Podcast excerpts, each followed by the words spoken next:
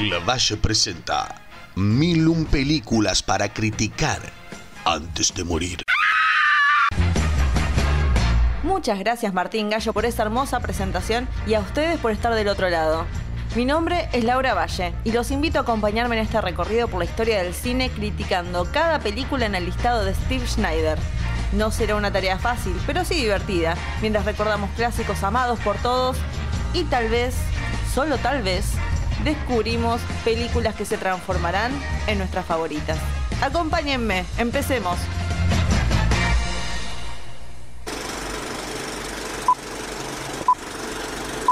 Mon amour, je t'attendrai toute ma vie. Je ne penserai qu'à toi. Reste, ne pars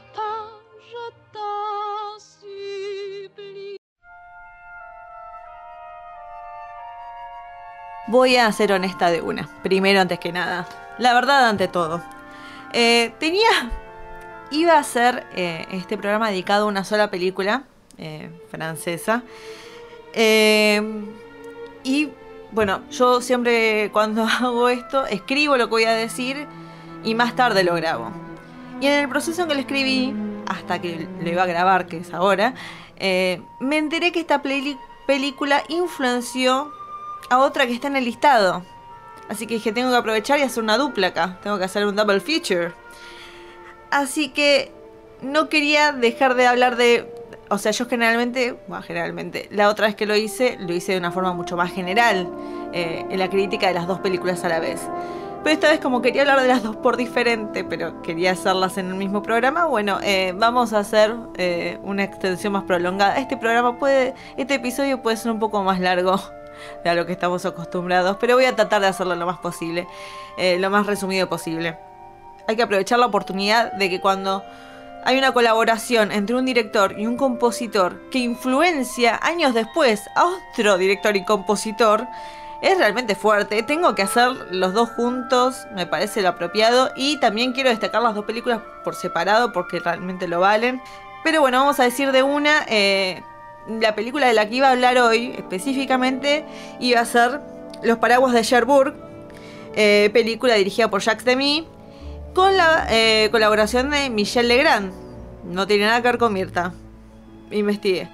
Y bueno, la que vi después, que estaba en el listado también, dije, fa, qué casualidad, la pucha, como no me di cuenta, es La La Land, dirigida por Damien Chazelle y eh, compuesta por Justin Hurwitz. Así que bueno, aclarando esto, vamos a empezar diciendo que primero vamos a ir con los paraguas de Cherbourg, una película que tiene un 99% en Rotten Tomatoes, con un crítico diciendo utiliza un método artificial para contar una historia muy banal. Mientras que por el otro lado, La La Land tiene un 91% en Rotten Tomatoes, con un crítico diciendo, tengo muchos sentimientos sobre cómo odio esta película. Por lo menos es un crítico con sentimientos, así que siempre aplaudamos que un crítico demuestra que, tiene emociones. Eh, pero ahora sí, empezamos con los paraguas de Cherbourg.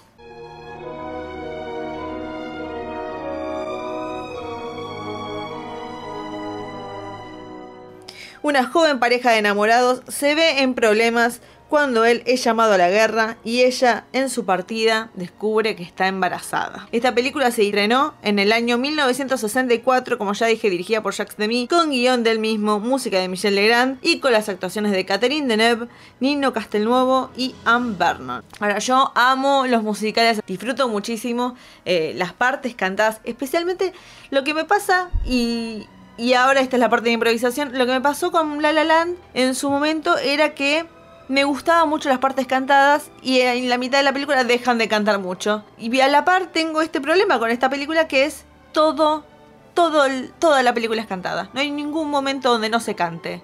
Te paso los huevos. Oh, gracias. Voy a hacerme un omelette. Todo el tiempo. Y es muy fuerte. Yo realmente amo los musicales, pero llega un punto que digo, quiero ver una película donde todo el tiempo estén cantando. Y la respuesta es sí. La respuesta sí sí va a estar dirigida por Jack de mí, eh, porque realmente a los 10 minutos de película ya te estás olvidando de este detalle que todo el mundo canta. Además empieza muy potente, empieza con una música muy alegre.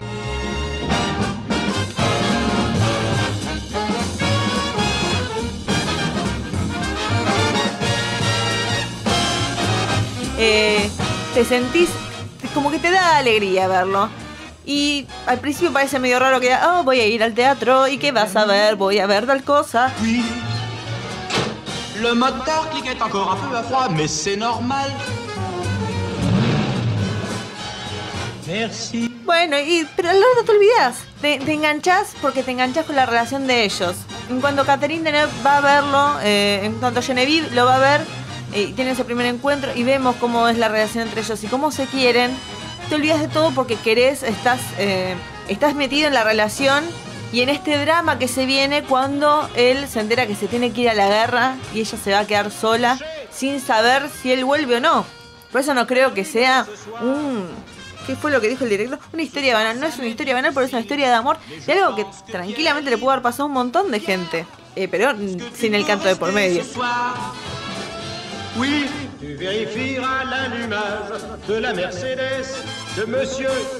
tenemos que tomarnos también un momento para, además de, hablar de la música y de la historia de amor, eh, no quiero que la gente piense que esta película es solamente esto, pero realmente la estética es, es Wes Anderson ha potenciado a la milésima, porque los estampados, eh, sé que había una versión medio viejona que estaba con los colores perdidos y que yo vi la versión restaurada. Qué hermosos colores, qué hermosos estampados. Quiero irme a vivir a ese mundo porque realmente es hermoso. O sea, la están pasando para el ojete, pero de repente está diciendo, qué lindo ese papelado, lo quiero, quiero todo así rosa. O sea, no, no sé si lo creo para mi vida misma, pero la película queda tan bien. Hay una escena que Catherine Deneuve está mirando a un hombre y ves todo el estampado y dices, qué hermoso todo. O cómo está arreglada ella, el estampado, los colores. Es, es realmente...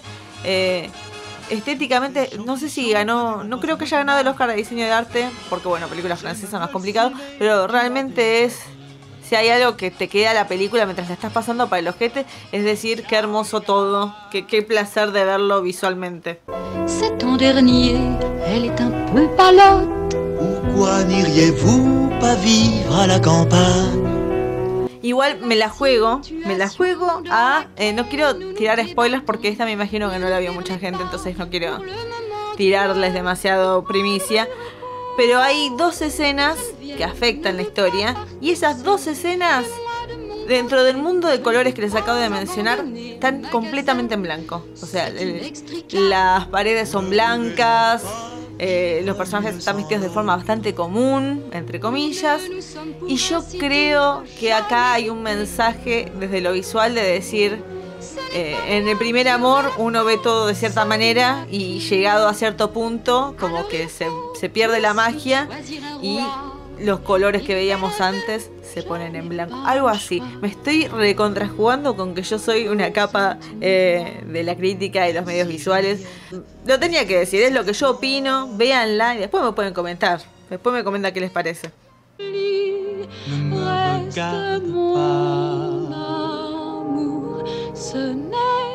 Es, realmente una situación complicada porque es muy entendible eh, el dilema. Uno se pone en el lugar de las dos partes. Aunque cuando Guy, el personaje de Nino, se va a la guerra, nos quedamos con Catherine Deneuve, con Genevieve y, y que se entera que está embarazada. Y esta duda de ella de que él le deja escribir cartas, de no saber si vuelve o no, porque tranquilamente él puede morir y ella se quedaría como una madre soltera en una época donde donde no había muchas oportunidades, por más hermosa que fuera Catherine Deneuve, tal vez te quedas sola por siempre y, y tenés que mantenerte. Estás en una tienda de paraguas que tampoco le está yendo muy bien, que digamos. ¿Qué haces? Se presenta este hombre ah, con mucha fortuna, que parece un buen hombre, que está enamoradísimo de ella, y vos decís, no te cases, pero al mismo tiempo entendés por qué ella se, le presenta esta cuestión. Y la madre, que también, que rompe huevo, la madre, que aunque se case, pero es entendible, es entendible entre todo porque. Porque ¿qué va a hacer ella? Una se pone en el lugar, ¿qué haría yo? Y no sé. no sé realmente. Pero bueno, ese es el tema. Si, si me caso, si me voy con este. Y mira si el otro vuelve de la guerra. ¿eh? Ese es el dilema. Ahora, las actuaciones. No vamos a decir que son wow. Catherine Deneuve recién estaba empezando. eh, y, y actúa bien, pero tampoco es que me estoy muriendo de agonía por, por ello. Pero sí lo que compensa, como ya dije, es la química entre ellos. Eh, realmente hay una linda historia de amor gracias a la relación entre ellos dos. Y aunque las actuaciones eh, por separado, de otros personajes también que no me parece la gran cosa. Eso sí, eso es lo que salva la película, la relación entre ellos, la estética eh, y nada, y la historia. O sea, que no sean grandes actuaciones tampoco es el fin del mundo para esta película. Y también, bueno, este es el momento en que tengo que hablar de Michelle Legrand y, y la música que compuso. O sea, hay que hacer música durante hora y algo de película y que tenga coherencia. Eh, y realmente, si, si hay algo que, cabe destacar, de- además del arduo trabajo que debe haber sido, de, de cómo están los diálogos preparados acorde a la música, que eso debe haber tomado un montón de tiempo y trabajo y hay que celebrarlo, es realmente el uso de la música en el final de la película, porque yo eh, estaba por terminar y dije, bueno, estoy bien, no, no me afectó tanto, eh, soy una persona adulta. Y te pone cierta música, Michelle, ay Michelle, sos un vivo bárbaro, ¿eh? Te pone cierta música que, que es como que sabe que te va a tocar el nervio, realmente... Bueno, ahora con la película que voy a, decir ahora, vamos a seguir con el tema de, de la tristeza y al final. Pero bueno, eh, Jack Demi, realmente excelente la dirección, excelente las decisiones que tomaste en esta película. Michelle Legrand, qué trabajo del carajo el que te mandaste. Eh, y bueno, mientras estaba preparando los datos de color, eh, recordé que en La La Land, cuando salió, se hablaba mucho de la influencia de los paraguas de Cherbourg. Y yo decía, tengo que verla, tengo que verla. Y me, llama, y me llamó la atención que Damien Chazelle y Justin Hurwitz, por separado, eran fanáticos de esta película. Cada vez que se estrena la película, que se reestrena, eh, Justin Hurwitz va a verla todo el tiempo. Damien Chazelle dijo en varias entrevistas que, que la admira. Así que en vez de pasar los datos de color de una eh, de los paraguas de Cherbourg, voy a hablar de un poquito de La La Land, que creo que también merece su, momento de gloria. Estoy improvisando, sepan entender, ha- hace- hacemos lo que podemos. Esta historia de amor ubicada en Los Ángeles, donde una aspirante actriz y un fanático del jazz eh, tratan de tener una relación mientras al mismo tiempo quieren lograr éxito en su carrera profesional. Los primeros minutos de esta película me pasa lo mismo que con los paraguas de Cherbourg, son pura alegría. El primer eh, escenario musical que se presenta es enseguida, es alegre, te dan ganas de cantar, tenés ganas de, de acordarte la canción. Es muy eh, pegadiza y te entusiasma. Te entusiasma la película de una que, es- que eso para mí es lo más importante. Una película para que te atrape. Yo escuché una vez en la escuela de cine que una película tiene hasta los primeros 10 minutos para engancharte. Yo creo que son 30 segundos como mucho. Te tiene que enganchar, ya sea los créditos, ya sea lo- cualquier cosa. En esos 30 segundos de película te tenés que dar cuenta si te va a gustar o no. A mí me pasa eso. Y cuando empecé viendo La La Land dije, esta, esta película es para mí.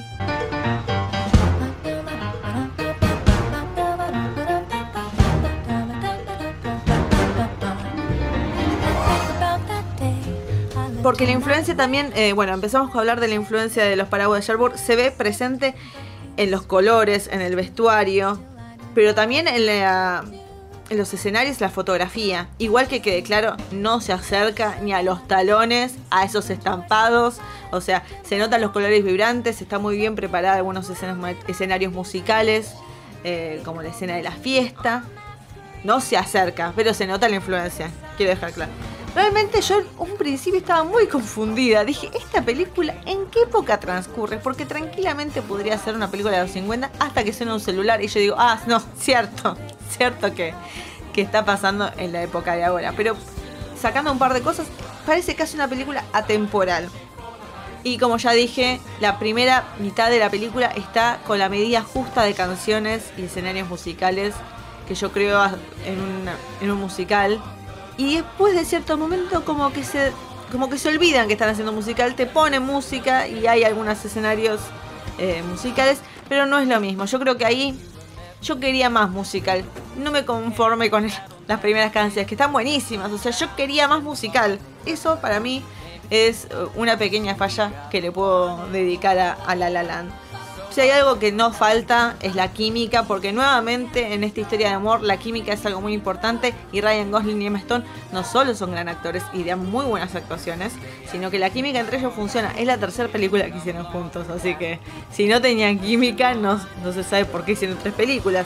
Bueno, y Emma, que tiene su gran momento, que es cuando canta esa última canción, que ha ido a bueno, le van a dar el Oscar porque después de eso, eh, nada, prácticamente es la que le dicen la escena en la que te ganas el Oscar. Porque da todo, da mucha emoción y es, una muy buena actriz. No sé si era para el Oscar. No sé. Es una muy buena actuación. Es una buena actuación. Tiene una gran escena. Pero no sé si tendría que analizar las otras actuaciones. Pero bueno, es una gran actriz y le deseo lo mejor. Una mina muy copada de Maston. Saludos. foolish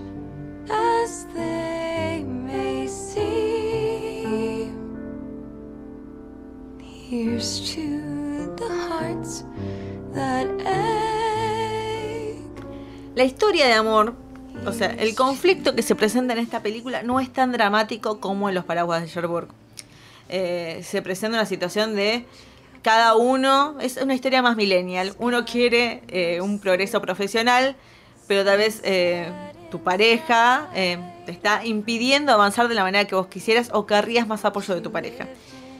No es algo que los prive de tener una relación, no es el fin del mundo, es algo que se puede arreglar, o sea, es un, traspié en una relación. Pero la película creo que además de ir por la historia de amor, va por el eh, progreso pro- profesional, que creo que, que a mí ya se lo dijo en una entrevista, que la historia trata de que uno tiene que ser uno mismo en su mayor potencia para poder estar con alguien, uno tiene que estar logrado en lo profesional. Ya está muy bien, eh, y eso es lo que, a lo que va la película. Pero no es nada que, bueno, en un par de años no, no se pueden juntar, dale, en serio. Tan difícil es tanto tenés que entregar a tu carrera de actriz que no podés volver con Ryan Gosling. Dale, déjate de joder. Ahora, yo ya dije que en términos de estética, en términos de, bueno, el conflicto en general, los paraguas de Sherwood tienen una ventaja importante. Pero si hay algo, si hay algo que tiene el final de La La Land, es ese mundo que se podemos imaginar qué hubiera pasado si. Y realmente es ese compilado de, de situaciones que desencadenan al final que realmente yo ya venía medio emocional viendo la película. Cuando llegó ese final, pobre la mujer que está delante mío en el cine, porque tuvo que escucharme sollozar como una boluda durante largo tiempo. Así que ese final para mí es todo. Es todo lo que está bien en La La Land. Es perfecto.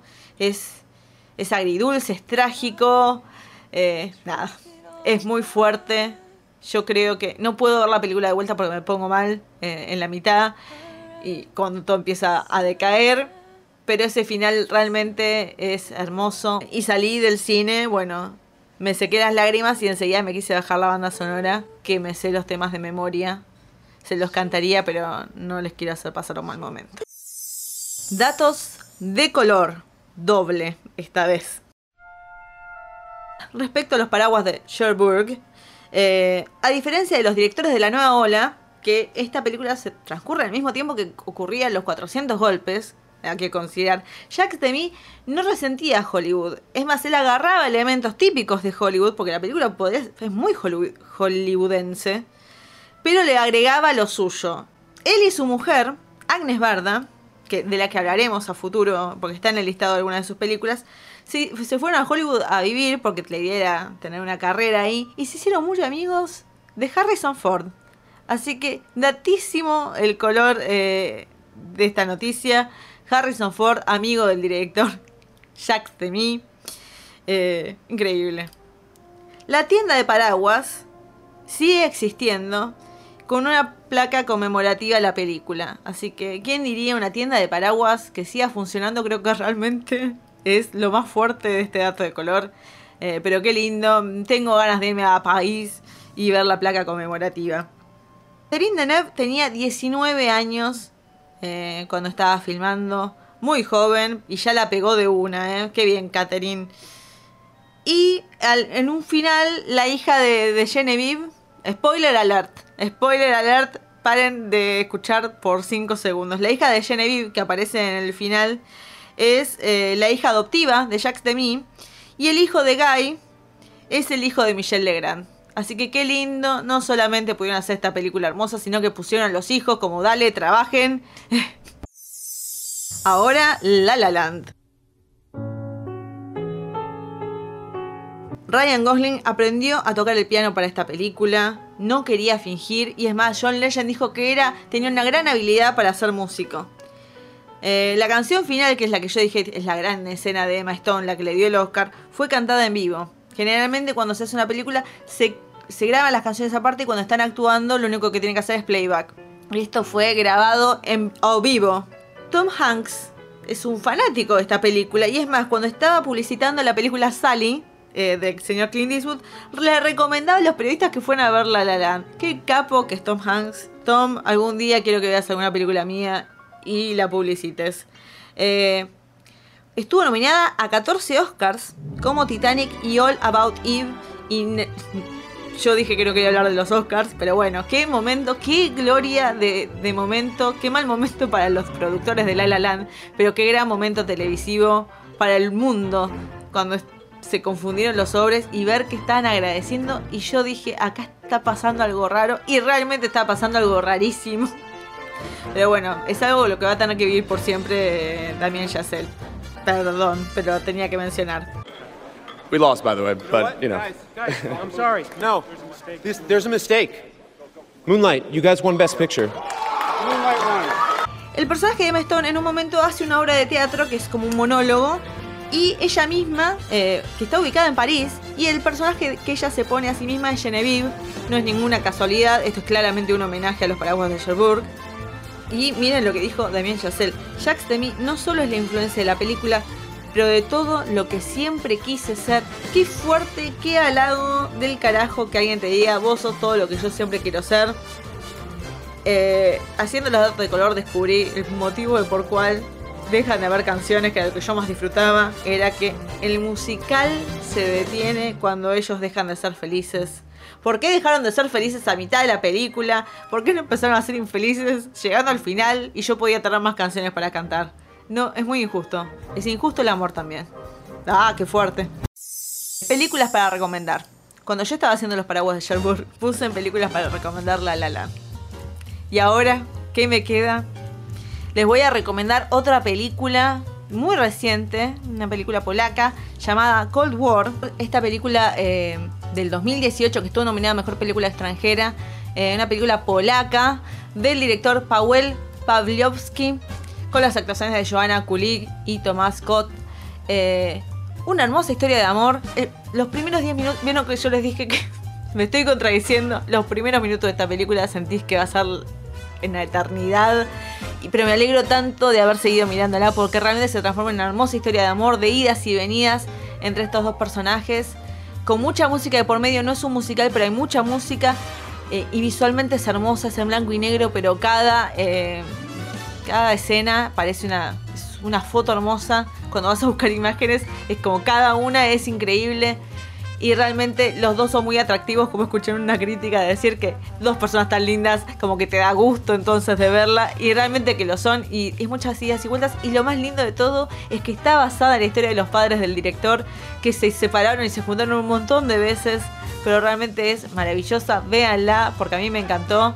eh, y me parece que es una linda trifecta, eh, porque dentro de todo termina bien esto. Así que empieza medio dramón, pero después la termina con una más copada. Va, más copada. Bueno, no importa. Véanla, eh, déjense de joder.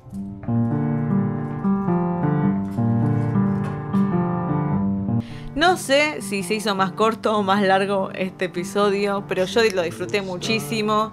Eh, me encantan los musicales y espero que ustedes también lo disfruten. Como yo ya dije un montón de veces, no, ah, no hagan discriminación por género. Cuando una historia es buena, una historia es buena. Así que véanla las dos. Eh, no se van a arrepentir. Eh, y nada, pudimos llegar a la película número 23 y número 24, lo que significa que solamente nos quedan 977 películas para criticar. Me voy cantando, me voy a hacer un musical y nos vemos. Será hasta la próxima película.